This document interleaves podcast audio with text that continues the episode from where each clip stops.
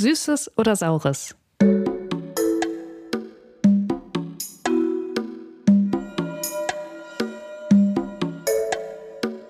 Friendly Reminder mit Carla Kaspari und Kurt Prödel. Ja, und mit diesem extrem kreativen Friendly Reminder hier zu, ich glaube, 36. Ausgabe schon. Wir werden alt des Friendly Reminders. Hallo und herzlich willkommen. Auch an dich, lieber Kurt. Na du, wie geht's dir? Na du, ich habe mich gerade total gegruselt von diesem Satz. Ja, hier, hier spukt's, glaube ich, schon. Hm. Ja, ähm, was würde ich jetzt von dir kriegen? Also angenommen, ich wäre jetzt so ein Kind, was so heute Abend vor deiner, vor deiner Tür steht. Was würdest ja. du mir geben? Ich würde dir wahrscheinlich die ausrangierten Schrott Cornies geben, die mit weniger zwei, drei Stücken, dann kriegen die, die Kids, die kriegen bei mir so ein, äh, ja, man kann so einen nusshaltigen, proteinhaften, fettreichen, gute Fette Snack nennen. Was wäre es bei dir? Ich so glaub, Apfel. Ich, ja, genau, ich wäre so richtig. Ein Löffel Ingwersaft. Ja, ja. Es, also bei mir sollten eigentlich keine Kinder an Halloween klingeln, weil das ist so richtig belastend. Also ich bin so eine von den Schlimmen, die dann so, so eine Mandarine oder so. Oh Gott. Ich habe auch mal ja, so drüber nachgedacht, auf, also so wenn man so, so, an alle Kinder, die diesen Podcast hören, das sind bestimmt sehr, sehr viele, einfach so kleiner Tipp, geht in die, ähm, ich sag mal, nicht akademisch durchsetzten Stadtteile und macht da Süßes oder Saures, geht von Tür zu Tür dort, weil nicht so in, ich glaube, in so, ähm, ich sag mal, sozioökonomisch eher schwachen Vierteln kriegt man geileres Zeug. Ist einfach jetzt mal so eine ganz steile These. Hot Take. Carla, wenn du hier ankommst mit deiner Mandarine, ich wäre auf jeden Fall super pissed und Real Talk, meinetwegen, wenn du dir eine Mandarine gibst, dürfen die mit deinem Fahrrad danach machen, was sie wollen.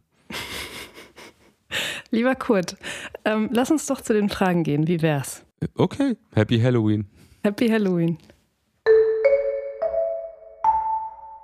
Hallöchen fragt, was flucht ihr in euch hinein, wenn im Alltag etwas Blödes passiert und dann direkt danach noch was?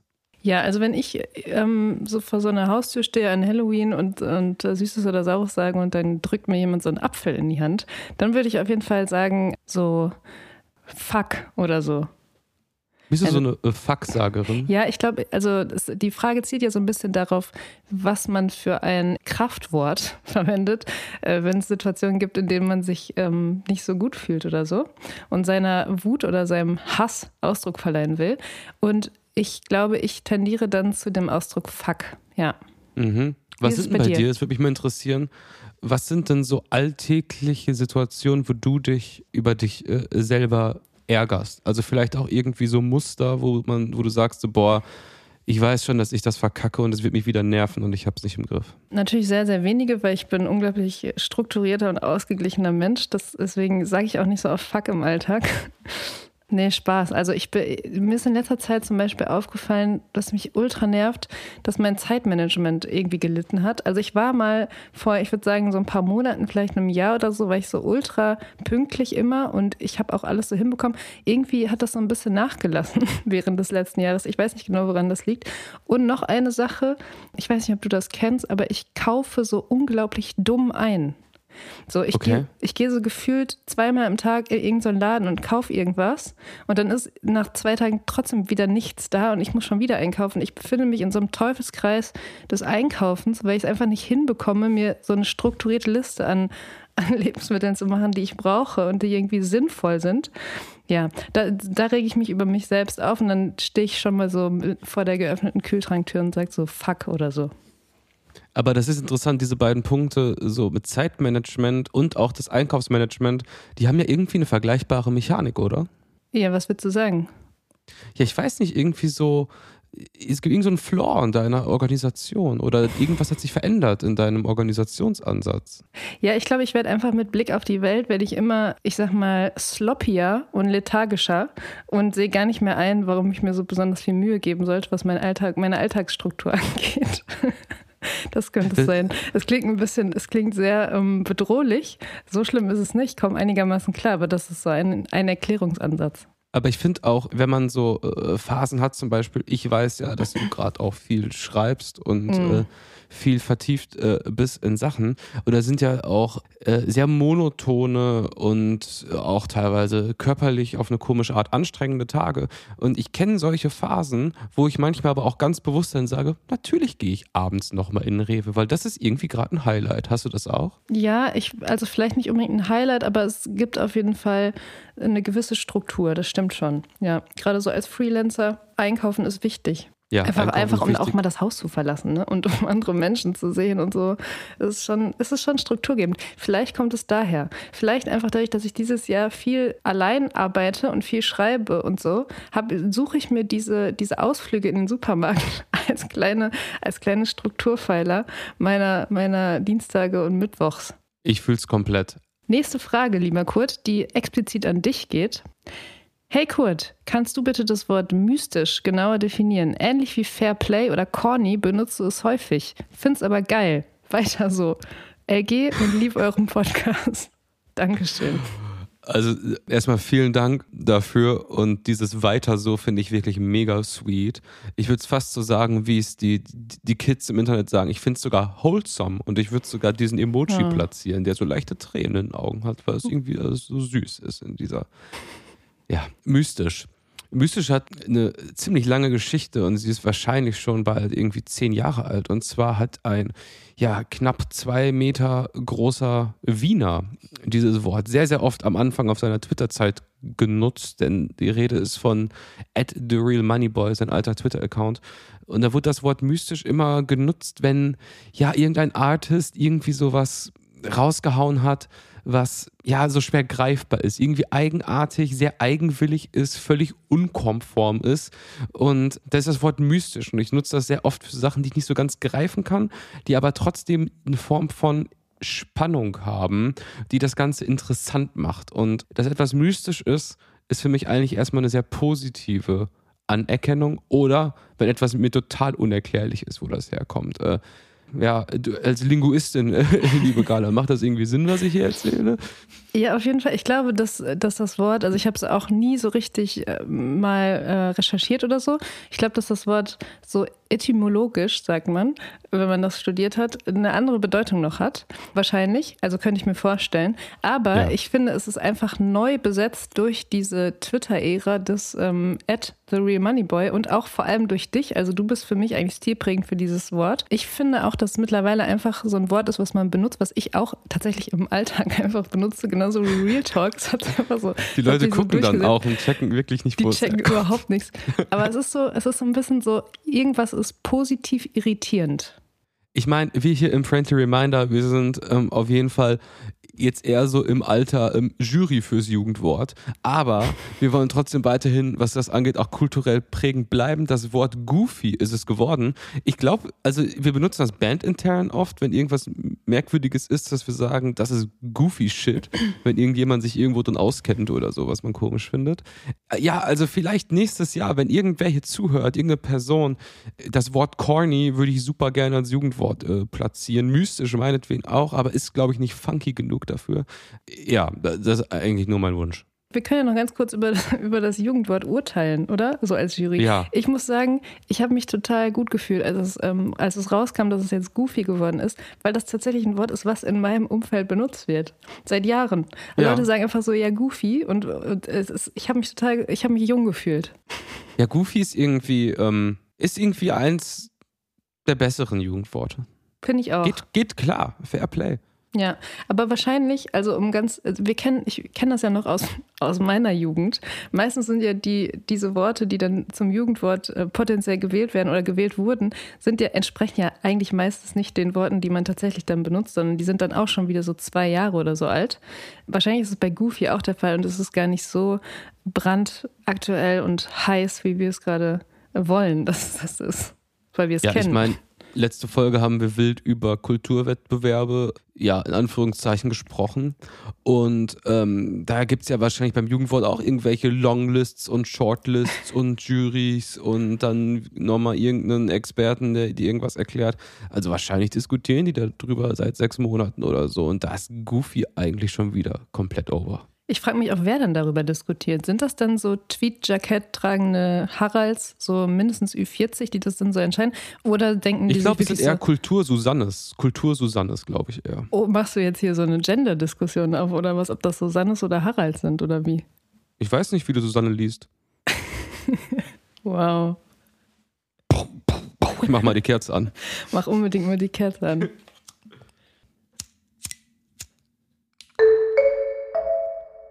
Liebe Goofies, ihr hört Friendly Reminder, der Nischenpodcast aus der Domstadt. Wenn ihr uns unterstützen wollt, dann lasst uns doch eine liebe Bewertung da oder schickt uns Kommentare und Feedback, die wir in die Verbesserung unseres Podcasts einfließen lassen können. Vielen Dank fürs Hören. Kurt Prödel. Lieber Kurt, du hast vorhin schon äh, wholesome angesprochen, also einfach den Begriff hier mal so gedroppt. Ähm, den benutzen die jungen Leute im Internet oder auch die nicht mehr ganz so jungen Leute wie wir. Und ich bin so auf eine Sache gestoßen, weil wir sind ja eigentlich auch, seien wir ehrlich, so eine Art wholesome Podcast. Also ich glaube nicht, dass die Leute uns jetzt hören wegen unserer äh, differenzierten Analysen zu Nahost oder so, sondern eher, weil wir hier so, wir sind zwei Empaths sozusagen, die hier, die hier zusammen so einen auditiven Raum kreieren wollen und ähm, die Community einladen, daran teilzunehmen über Kommentare oder Nachrichten oder so. Und da ist ja auch, also die Stimmen, das ist ja, das ist ja quasi unser Tool. Und ich habe jetzt gehört, gelesen, ich weiß gar nicht mehr genau, dass es immer öfter, dass so Emotionserkennung über die Stimme läuft. Also dass viele Unternehmen so künstliche Intelligenz nutzen, um so ähm, Kundengespräche zum Beispiel auszuwerten. Ne? Also so, dann ist da halt so eine, dann ist deine Stimme da und so eine KI sagt alles klar, die klingt gerade eher wütend oder die will sich über irgendwas beschweren oder die ist traurig oder die ist so. Und deswegen würde ich dich einfach mal fragen, wie klingt meine Stimme heute? Was würdest du sagen? Also einfach nur auf, auf Grundlage der Stimmmelodie und der ja, Höhe vielleicht oder sowas. Wie, was, welche Emotionen würdest du da ableiten? Weil das müssen wir ja gegenseitig, wir müssen das ja, weißt du, wir wollen hier ja was Schönes schaffen. Und da ist es wichtig, dass wir auch auf sowas achten, dass du auf mich eingehen kannst und ich auf dich und so.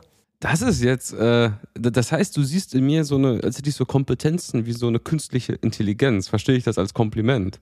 Ja, ich glaube, du kannst das sogar noch viel besser natürlich als eine künstliche Intelligenz. So, Ja, und du, du kennst mich jetzt auch schon 35 Folgen lang als Podcast-Partnerin. Und ja, einfach so, ja, mach das doch mal kurz. Auf, auf äh, Grundlage von Sprachmelodie, Intensität, Rhythmus, der Klang. Wie, wie bin ich heute drauf? Weil du hast mich auch gar nicht gefragt am Anfang, wie es mir geht. Einfach jetzt mal so. Ähm, ich finde dich heute in so einer Emotional Scale ziemlich mittig. Ich finde, dass du irgendwie so eine gute Balance heute hast. Ich finde, es gibt eine Version, wo du noch so ein bisschen pisst bist, wenn du schlechter drauf bist und wenn du gut drauf bist, äh, dass du äh, halt noch mehr anziehst und so. Aber ansonsten würde ich sagen, dass ich finde, deine Intonation, deine Art zu sprechen sich gar nicht so stark in der Stimmung widerspiegelt. Ich finde, dass du da eigentlich sehr geradlinig bist und die Varianzen, glaube ich, sich nur in solchen Nuancen aufhalten, dass Leute, die dich wirklich etwas besser kennen, das einschätzen können. Ich sage jetzt mal ganz kranke Peaks nach unten und ganz kranke Peaks nach oben ausgenommen. Okay, ja, ich glaube nämlich, also ich wollte einfach natürlich auch über diese, diese Rampe das Thema als solches hier mit dir einmal äh, anbesprechen. Ich glaube auch, dass, also Leute, die man, die man lange kennt und so, das ist ja schon auffällig, dass wenn man da mit denen telefoniert, dass die schon direkt an der Stimme, an der Stimmlage erkennen, wie es einem geht. Und das ist, geht mir ja auch so mit Leuten, die ich gut kenne. So. Ich glaube, im Podcast versuche ich so eine gewisse Professionalität zu wahren und versuche meine Tonalität deswegen immer ähnlich oder gleich zu halten. Aber ja, ich meine, es, es wird kritisiert, ne? Diese Technologie natürlich, dass KIs es auswerten und dann äh, sozusagen ja, in, in die Marketingstrategie der, der jeweiligen Unternehmen, der Callcenter, in Callcentern wird es natürlich vor allem benutzt, ähm, einfließen lassen. kann mir durchaus Situationen vorstellen, wo ich das nicht schlecht finden würde. Also in so Kundenservice-Situationen. Ich habe zum Beispiel auch, ich auto mich jetzt hier, ich habe kein Problem mit diesen Chatbots. Ich finde die eigentlich voll in Ordnung. Die sind manchmal irgendwie angenehmer, mit denen zu talken, als irgendwo anzurufen und so. Und wenn eine künstliche Intelligenz mit mir vielleicht telefoniert und so checkt, so, oh, das wird jetzt schwierig mit dem, den leite ich mal wirklich an einen guten Deeskalationsmenschen weiter Fair Play, ist doch in Ordnung. Also, und ähm, ich glaube, viele, die dann in diesem Bereich arbeiten, wo man das äh, wissen sollte, das so besser zu interpretieren, ja, also hilft denen, den Job gut zu machen. Also, ich versuche jetzt mal nicht kulturpessimistisch darauf zu schauen. Ja. Wie siehst du das denn? Nee, ich finde das gut, dass du das sagst, weil ich habe auch direkt, also es liegt sehr nah, dass man das natürlich so auf so eine, durch so eine dystopische Brille irgendwie äh, kritisieren will und sagt, oh nein, das geht ja überhaupt nicht und, und so. Aber ich muss auch sagen, dass äh, Chatbots bislang nur gute Erfahrungen gemacht, also durch die Bank. Ja. Und auch einfach viel bessere Erfahrungen als irgendwie drei Stunden in irgendeiner O2-Schleife ähm, drin zu hängen und so. Also es ist einfach viel angenehmer. Und ich, wer weiß, also vielleicht Vielleicht kann das auch einfach gute Auswirkungen haben, dass wenn ich irgendwo anrufe und schon so richtig pisst klinge und dass die Software erkennt, dass sie mich einfach zu einem, genau wie du sagst, deeskalativen Mitarbeiter, der das Unternehmen weiterleitet, der mich erstmal so runterholt und mit mir vielleicht erstmal so eine Atemübung macht. Und dann kann ich so mein Anliegen vortragen. Und dann ist es für alle Beteiligten am Ende viel, viel, viel, viel angenehmer. Aber es ist halt schon krass, in welcher Selbstverständlichkeit man halt ja, dieses Vermeiden von so echter zwischenmenschlicher äh, Interaktion jenseits des Freundeskreises eigentlich mit so Bots und irgendwie so auch gar nicht so schlecht findet. Also schon auch ein bisschen spooky, mhm. äh, wenn man drüber nachdenkt, äh, dass wir uns da eigentlich komplett einig sind. Aber vielleicht sagt das mehr über uns aus als über die. die also über die Bots, ne? Über die Bots. Ich hatte dazu auch noch so einen Gedanken und zwar Real Talk. Es gibt diesen öffentlich-rechtlichen Apparat. Also auch ja, also neben Fahrrad, Fahrradfahren und so, eins meiner großen Themen. Also Real Talk. Warum wird von diesen Wetterfröschen, den Lokalzeitsprechern und Sprecherinnen, diese Leute, die eh schon, wie, also die jetzt eh wie Bots vor der Kamera wirken, warum wird von denen nicht ein 3D-Modell gemacht und die sind da jeden Abend als Bot im Fernsehen? Das meine ich völlig unironisch. Warum muss da ein echter Mensch halt irgendwie sein in einem öffentlich-rechtlichen, staatlich finanzierten Apparat? Warum können wir nicht von äh, Tagesschausprecher das Modell machen? Ist technisch absolut möglich und fertig. Und wir sparen uns das Ganze und das, das Geld, was übrig bleibt, das kannst du für dein hier ähm, ja, Audible Bücher-Abo, ich kann mir The Zone Premium holen. So, also jetzt mal ganz doof. Warum? Also ich meine, du musst dich halt fragen, ob du das wirklich willst. Und ich muss sagen, ich, ich finde es immer total angenehm, wenn, wenn so ein Wetterfrosch oder Wetterfröschin dann, dann am Ende der Tagesschau dann nochmal kommt und Sven Plöger mir dann erklärt, woher die Tiefs und die Hochs kommen und so. Ich glaube, dass Leute schon eine gewisse Menschlichkeit, auch in der Wettervorhersage, dass die das brauchen. So. Also ich hätte da ungern einen Bot, muss ich, muss ich ehrlich sein. Ich habe das auf Blue Sky äh, etwas abstrakter geäußert, diesen Gedanken, und hat auch jemand kommentiert, der meinte, äh, nee, nicht beim Wetterfrosch, er braucht jemanden, den er persönlich fürs Wetter verantwortlich machen kann. Das ja. fand ich ganz sweet.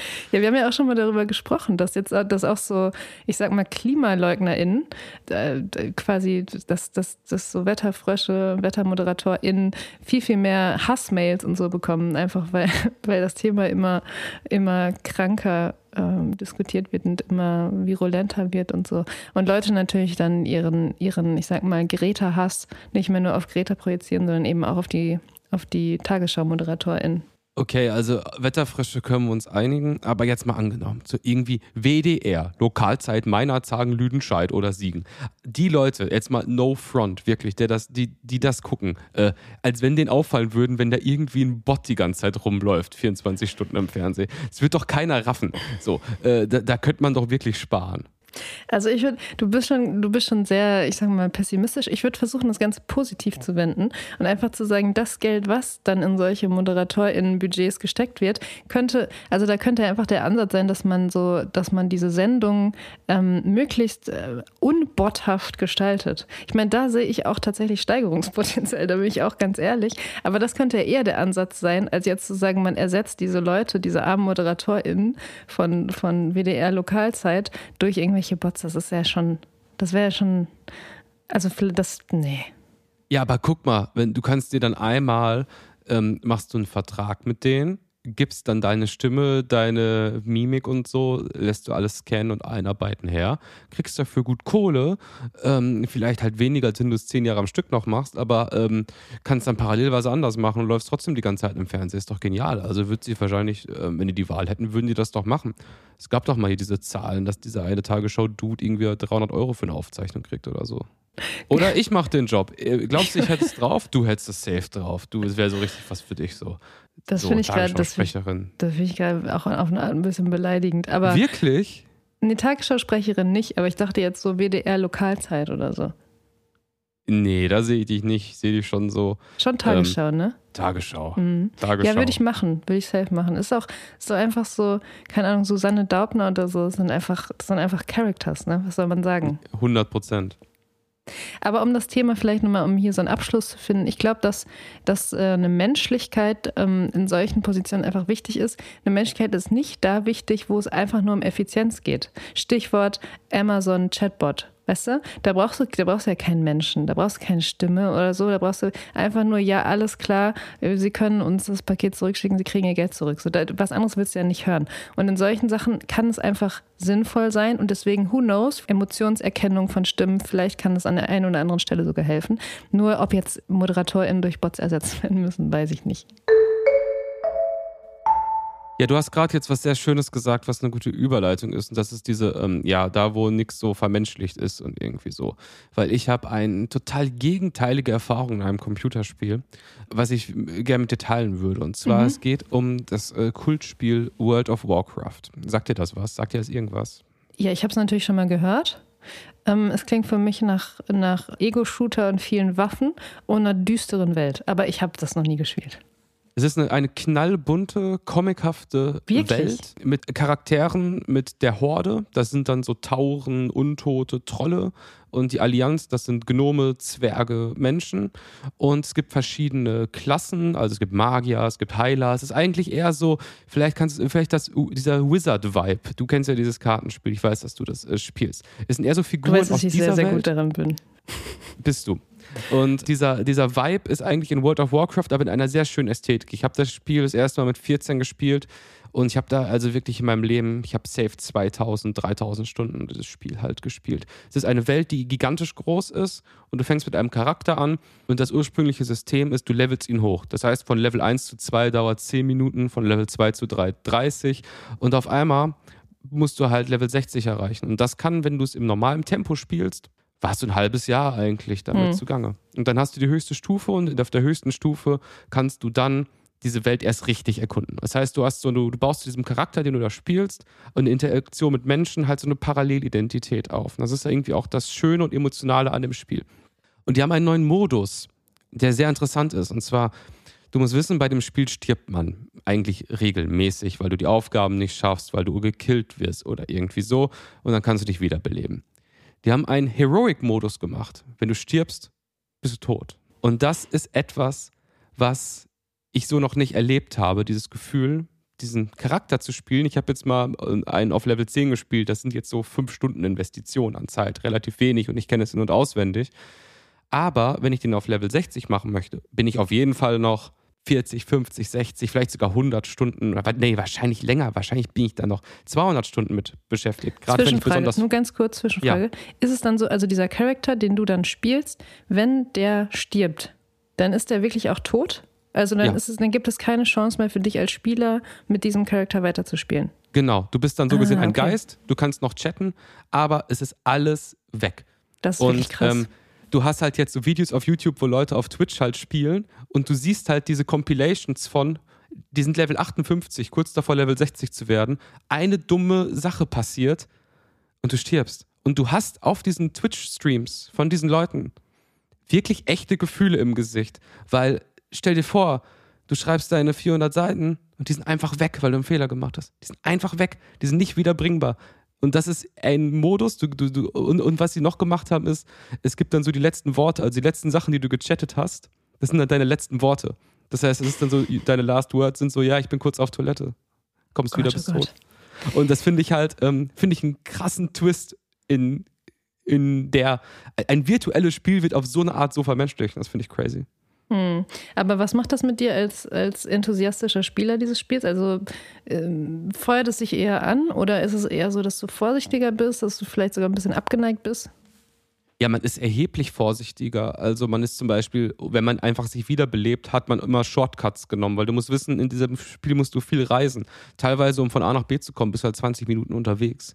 Und da bist du halt mal den Hügel runtergesprungen, bist da durchgeschwommen und so, weil, ja, wenn du halt stirbst, dann belebst du dich halt wieder. Jetzt gehst du alles auf Sicherheit und irgendwie und so. Und äh, das ist halt eine Spannung da drin. Allein die Vorstellung, mit Level 55 nach 200, 300 Stunden Invest da drauf zu gehen und dann sitzt, sitzt du ratlos vor dem Rechner und that's it. Ähm, Wahnsinn. Ja, ich würde sagen, geiler dass, Twist. Ja, dass, dass die Spiele, SpieleentwicklerInnen oder vielleicht sind es hauptsächlich Entwickler, das weiß ich nicht genau, aber dass die alles richtig gemacht haben, weil durch den Tod, ne, wurde dem Spiel nicht nur der Tod eingehaucht, sondern quasi auch das Leben. Also Boah, Gänsehaut. Ja, aber es ist genau das. Oder? Also, ich Und meine, es ist, früher war es so, es ging darum, Level 60 zu werden, um das Endgame zu spielen. Im Endgame ist eigentlich die größte Spannung. Level 60 werden war eigentlich halt der nervige Teil, der dazugehört. Und jetzt ist die höchste Stufe zu erreichen, ist wirklich, so cheesy das klingt, der Weg ist das Ziel. Also es hat eigentlich, wenn du Level 60 bist und dann stirbst, bist du immer noch tot. Aber eigentlich, es geht darum, das zu schaffen. Das zu schaffen. Und das ist irgendwie halt geil entschleunigend für ein fucking Computerspiel. Also ich meine, wir haben in den Fragen, glaube ich, auch eine Frage noch bekommen danach, wann wir unseren Hobbytausch endlich mal vollziehen.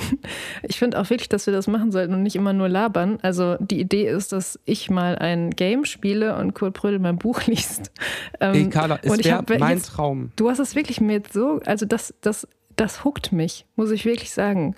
Auch, ich kümmere sagst, mich darum, dass ja. wir im November oder im Dezember in World of Warcraft einen Charakter zusammen auf Level 10 spielen. Ja. Und wir können dann eine Gruppe machen. Das heißt, ich kann dich da so ein bisschen so, dir ein bisschen was dazu erklären und dich da durchführen. Und wir erkundigen Azeroth zusammen. Geil. Und, ich suche, und du sagst mir, welches Buch ich lesen soll. Genau, wir machen ich, den Hobbytausch dieses Jahr. Wir machen das auf jeden Fall dieses Jahr noch, finde ich gut. Ich werde dir in den nächsten ein, zwei Wochen, werde ich dir ein Buch pitchen und dann entweder habe ich es sogar hier oder du besorgst dir das und dann machen wir das. Das Game ist klar, es wird World of Warcraft sein. Ich bin so gespannt, was du darüber denkst. Ja, lieber Kurt, ich würde gerne noch eine andere Sache mit dir besprechen, die jetzt äh, weniger spielerisch ist, sondern leider sehr ernst. Es geht ähm, um Nahost. Ich würde jetzt äh, das Thema inhaltlich, also nicht unbedingt meine Meinung zu äußern, sondern ich würde mit dir gerne darüber sprechen, was das Ganze auslöst, vor allem auf Social Media. Also ich würde dich einfach gerne fragen, wie du damit umgehst, mit diesen, ich sag mal, diesen shareable Slides über den Gaza-Krieg, der jetzt äh, ausgebrochen ist, über, über den ganzen Konflikt, über die Takes, die, die rausgehauen werden und so, weil meine These zu der ganzen Sache ist wirklich, dass Social Media eigentlich so eine neue, so ein Next Level von, von vorbei erreicht hat dadurch. Also, aber ich will nicht, nicht zu viel vorwegnehmen. Ich will erstmal deinen, deinen Take darauf haben. Ähm, ich kann da nicht so viel zu sagen, weil ich wirklich Social Media komplett meide, gerade eigentlich. Ja, weil das ist, so geht es mir ehrlich gesagt auch. Also ich bin, ich bin da schon noch und gucke mir so ein paar Sachen an. Ein paar Sachen werden einem natürlich auch reingespielt, aber ich merke schon, dass ich seit, seit dieser ähm, Angriff war, das viel, viel reduzierter nutze und ähm, mir das, das irgendwie nicht so richtig geben kann. Ich, ich, ich, ich hatte auch ehrlich gesagt von Anfang an nicht das, nicht irgendeinen kleinsten Impuls, da irgendwas zu, zu posten oder so. Dieser Konflikt ist einfach so komplex und wird seit Jahren auf so einer komplexen Ebene geführt, dass ich einfach den Eindruck habe, dass wirklich kein einziger Social Media Post und kein einziger Shareable Slide dem in irgendeiner Form auch nur ansatzweise gerecht werden könnte. So. Und dazu kommt natürlich, dass man das schon zu Beginn, als, ähm, als der Angriff war, man auch schon gehört hat, dass teilweise dann dass einfach Fake News waren, die verbreitet wurden.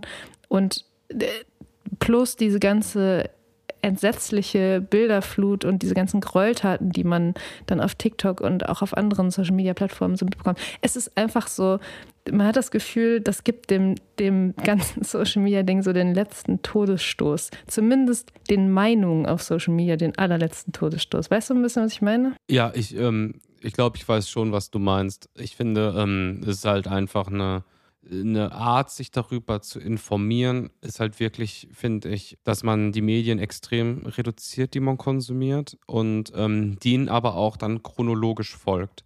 Also Medien, die wirklich ihrer Chronistenpflicht in der Berichterstattung nachkommen und dementsprechend vielleicht auch unkorrekte Meldungen entsprechend korrigieren, was man auch von den wenigsten Medien noch erhoffen kann, dass diese Chronistenpflicht wirklich ähm, exekutiert wird, sage ich mal.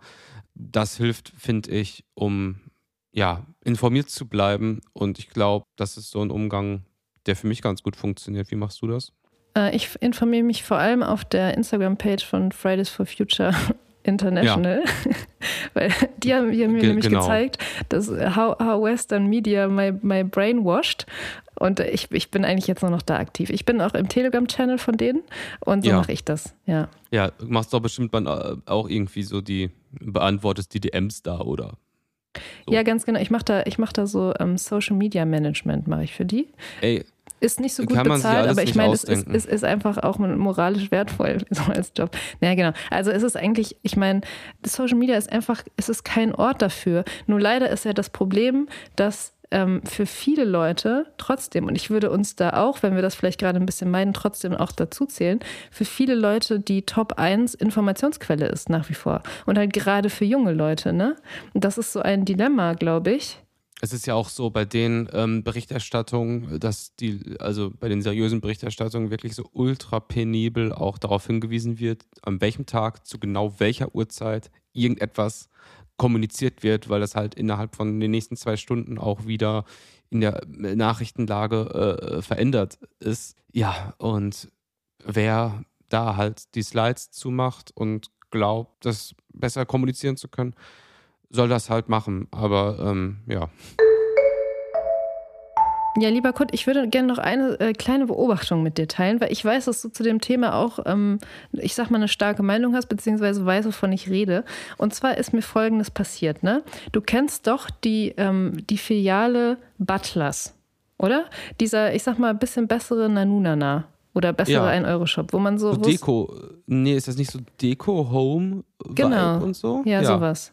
Ähm, so Zara Home auf Wish bestellt so ein bisschen. So mhm. es. Und in Köln gibt es da natürlich auch unterschiedliche Filialen. Und ähm, mir ist aufgefallen, ich bin so an zwei bis drei Filialen, unterschiedlichen Filialen ähm, der, der, also Butlers Filialen vorbeigelaufen in letzter Zeit. Und es lag, weil für sowas habe ich irgendwie einen Blick, ähm, es waren so, vor den Filialen waren so Auslagen also so relativ normal mit so kitschigen Weihnachtszeug und sowas, was man halt so kennt. Aber es lag auch jeweils so random so ein Tischkicker auf diesen Auslagen. Also es sah so aus, als wäre der so ein bisschen, als würde der nicht so richtig dazugehören, weißt du? Aber mhm. der lag so da drauf. Und irgendwie bin ich so, dachte ich mir so, hä? Also wenn das so einmal passiert bei einer Filiale, okay, dann liegt da irgendwie so ein Tischkicker drauf. Ähm, aber wieso ist das bei zwei oder sogar drei Filialen jeweils dasselbe Bild? Weißt du? Also so ein, so, du hast so diese Weihnachtsdeko-Auslagen und dann liegt da so irgendwie so ein Tischkicker drauf und denkst so, hä? Und ich habe dann im Gespräch mit jemandem, der sich mit dieser ganzen Sache so ein bisschen besser auskennt, habe ich erfahren, dass diese Auslagen gar nicht unbedingt dazu dienen, dass Leute irgendwie äh, denken, oh wow, das ist aber ein schöner, glitzernder, goldener, golden besprühter Tannenbaum oder so, sondern dass es darum geht, Obdachlose fernzuhalten. Also es ist, man nennt das Ganze Defensive Architecture oder auch Hostile Architecture. Und das findet eben vor diesen, vor diesen Butlers-Filialen statt. Weißt du? Also diese Auslagen mit diesen random Tischkickern drauf, das ist nicht so, oh, zufällig passiert, dass da jetzt das so liegt, sondern es gehört wahrscheinlich zum Konzept der. Dass ich da keinen hinsetzen kann. Dass ich da genau, dass sich Obdachlose nicht vor die Filiale setzen können, ähm, sondern ferngehalten werden eben durch diese, durch diese Auslagen. Vielleicht ist dir das auch schon aufgefallen. Also man kennt halt diese, ich sag mal, diese, also es ist unglaublich, ein unglaublich ekelhaftes Thema, was mich extrem wütend macht. Aber diese Anti-Homeless-Bikes zum Beispiel ähm, in, in irgendwelchen U-Bahnhöfen oder so, oder auch das bei Bänken, so dass, dass quasi nicht die ganze Länge der Bank ähm, frei ist, sondern dass die Bank so geteilt ist durch so Armlehnen, damit sich bloß ja. kein, keine obdachlose Person ähm, da drauflegen kann. Und ja, dass das jetzt eben auch so, so in Innenstädten oder Einkaufsstraßen vor so Filialen so der Fall ist, das war schon, ja. Gefühlt in meiner Wahrnehmung fing das irgendwann an mit so Skate-Stoppern so gesehen, dass halt interessante Skate-Spots so die Kanten der Steine so abgesägt sind, dass du nicht mehr grinden kannst. Das war das erste Mal, wo ich aber noch nicht wusste, dass es dieses Wort dafür gibt. Dann natürlich halt, wie du beschreibst, halt so Parkbänke und Pers Situationen, wo Obdachlose irgendwie schlafen könnten oder so. Und ähm, jetzt so das Tischkicker-Ding ist auch natürlich vollkommen logisches äh, Beispiel dafür. Aber es geht ja auch noch einen Schritt weiter. Es geht hier irgendwann auch um Licht beispielsweise, dass irgendwelche Plätze ähm, oder auch äh, vor Geschäften unangenehm heftig beleuchtet sind, dass man da gar nicht irgendwie abends stehen möchte. Oder dass halt äh, bei irgendwelchen Boutiquen abends irgendwie nachts dann noch gereinigt wird und dann wird das ganze Putzwasser davor yeah. gekippt, dass sich niemand in das Nasse reinlegt und so. Das ist ja, das sind ja leider der Kreativität keine Grenzen gesetzt und äh, ja, ich finde es halt, äh, was soll man sagen, es ist halt so ein richtig perverses äh, Thema und es ist aber auch so, Thema Einzelhandel, mit der Nummer kommen sie auch nicht mehr weit. Es ist jetzt der vierte Monat in Folge mit wirklich stark abnehmenden Zahlen im Einzelhandel und auch so, dass die sich Sorgen machen sollten um ihr Weihnachtsbusiness. Der Einzelhandel, das Ding ist auch durch. Ich hasse es, in echte Geschäfte zu gehen. Ich packe das alles nicht. Ganz wenig Ausga äh, Ausnahmen, Parfümerien vielleicht. Ist aber jetzt zu sperriges Thema für, also äh, Sprechen wir wann anders nochmal weiter drüber. Ja. Ich glaube, dass der Einzelhandel an, an ganz vielen Punkten eher gestärkt werden sollte, als dass man ihn hassen sollte. Aber ey, wir, wir haben noch viele Haben Folgen, wir noch ein Thema? Haben wir, haben wir auf jeden Fall ein Thema, über das wir vielleicht in der nächsten Folge drüber sprechen können. Lieber Kurt, ich würde sagen, dass wir zum Schluss noch unsere Songs, unsere, unsere Herbst-Hits äh, hier präsentieren. Hast du noch was dabei? Habe ich, und zwar was, um sich richtig wegzugruseln. The Ramones, Pet Cemetery. Klingt super. Werde ich mir auf jeden Fall anhören. Äh, ich finde auch, dass sowieso unsere Playlist, also sie ist sehr, ich sag mal, ähm, sie ist mh, heterogen, divers. divers gestaltet. Auf jeden Fall. Aber es ist so, ich habe letztens, bin ich irgendwann so drauf hängen geblieben, also ich glaube, ich habe einfach vergessen, andere Musik zu hören. Dann lief so die Plays und ich dachte so, ach ja, also gerade wenn man so, wenn man so, wenn man so Übergänge eingestellt hat, dann ist das ähm, an manchen Stellen zwar, ich nenne es mal überraschend, aber an anderen Stellen auch einfach sehr harmonisch und so, man hört so die Jahreszeiten bei uns einfach total gut raus und so die, die Stimmungen und Atmosphären, die damit so einhergehen. Und ich habe Take. Hot Take, ja? Hot Take noch. Mit unseren Stimmen, was wir in diesem Podcast gelabert haben, wenn man das in 50 Jahren einer AI gibt, plus unsere Playlist, kann man uns komplett nachbauen. Ja, das ist doch eine super schöne Vorstellung. Ich habe dabei ähm, Elektro-Post-Punk-Pop aus der Domstadt. Zumindest äh, wurde es so genannt, ich glaube, irgendwann mal im Musikexpress. Und zwar ist die Rede von der äh, Boygroup Sparkling. Die haben äh, letzte Woche ein Album veröffentlicht. Es heißt We are here to make you feel. Und genau das ist die Agenda des Albums. Es ist so richtig ohne Metaebene Gefühl Pop. Äh, sehr, sehr rund. Sehr, sehr runde Angelegenheit, finde ich. Und ich packe auf unsere Playlist den Song Hey, Hey, Hey. Und richtig heftig, die supporten in Düsseldorf fucking Noel Gellinger. Let's go! Vielen Dank fürs Zuhören, liebe Friendlies. Vielen Dank fürs Zuhören. Äh, wir hören uns nächste Woche wieder, wenn wir dann nicht gerade Noel Gallagher supporten irgendwo. Macht es gut und kommt äh, erkältungsfrei durch den, durch den Rest Herbst. Bis nächste Woche. Tschüss.